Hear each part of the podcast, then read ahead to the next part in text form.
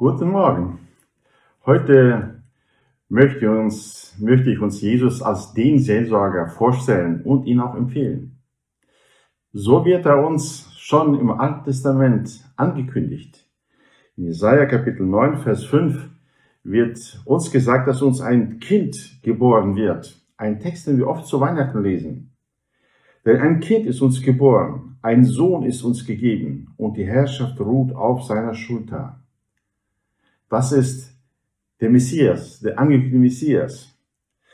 Und hier wird sein Name vorgestellt. Man nennt seinen Namen wunderbarer Ratgeber, starker Gott, ewig Vater, Friedefürst.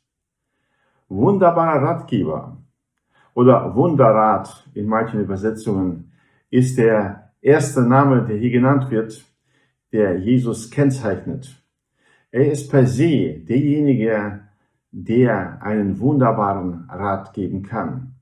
Nicht nur, dass er einen wunderbaren Rat gibt, sondern er ist auch selbst ein wunderbarer Ratgeber von seinem ganzen Wesen her. Deswegen wird Jesus ähm, so auch uns immer wieder vorgestellt. Er selber stellt sich so vor.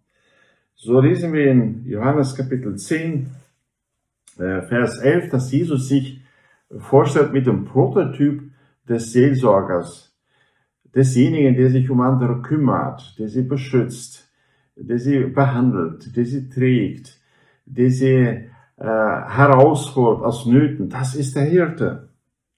Hier sagte Jesus, ich bin der gute Hirte. Der gute Hirte lässt sein Leben für die Schafe. Hier wird die Treue des guten Hirten betont. Aber er ist derjenige auch, der das Leben gibt. Und Vers davor sagt er, ich bin gekommen, damit sie das Leben haben und es im Überfluss haben.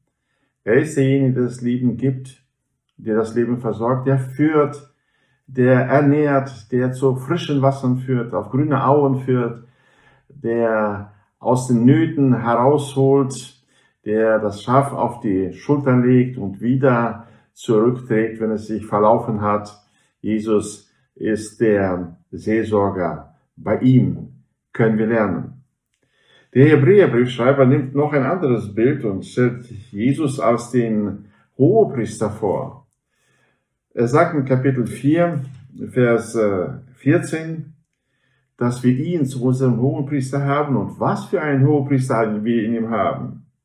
Da wir nun einen großen Hohepriester haben, der die Himmel durchschritten hat, Jesus, den Sohn Gottes, so lasst uns festhalten an dem Bekenntnis. Die Tatsache, dass er unser Hohepriester ist, derjenige, der aus dem Himmel kommt und auch wieder da ist, der uns vor Gott vertritt, die gibt uns die Zuversicht. Wir halten uns an das Bekenntnis zu ihm.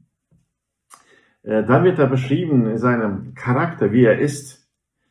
Vers 15 und 16. Denn wir haben nicht einen Hohepriester, der kein Mitleid haben könnte mit unseren Schwachheiten sondern einen, der in allem versucht worden ist, in ähnlicher Weise wie wir, doch ohne Sünde.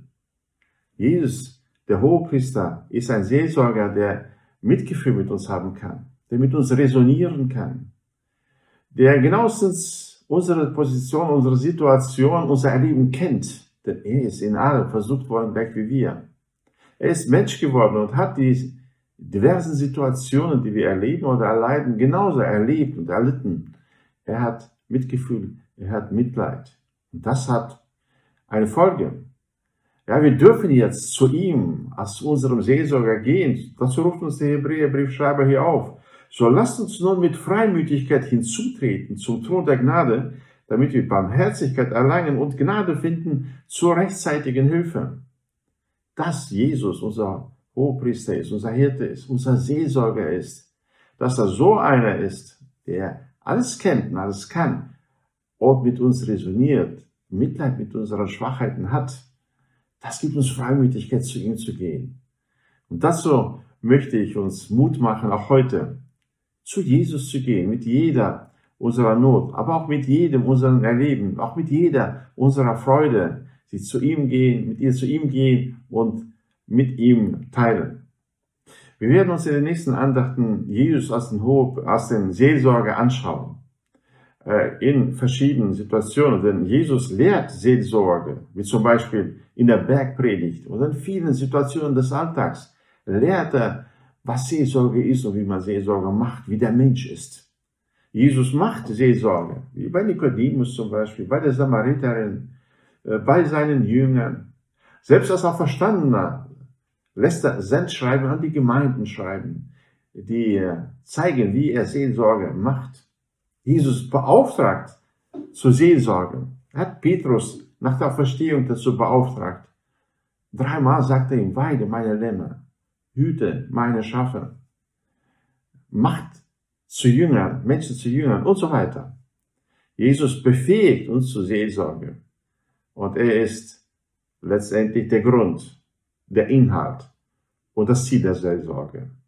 Deswegen wollen wir uns eine Zeit lang mit ihm als dem wunderbaren Ratgeber, der so angekündigt worden ist, sich selbst so vorgestellt hat, der so gelebt ist und so in der Bibel beschrieben ist, möchten wir bei ihm lernen, Seelsorger zu sein. Gott segne dich auch heute mit Freimütigkeit zu ihm, zu Jesus, zu unserem Hohepriester zu gehen.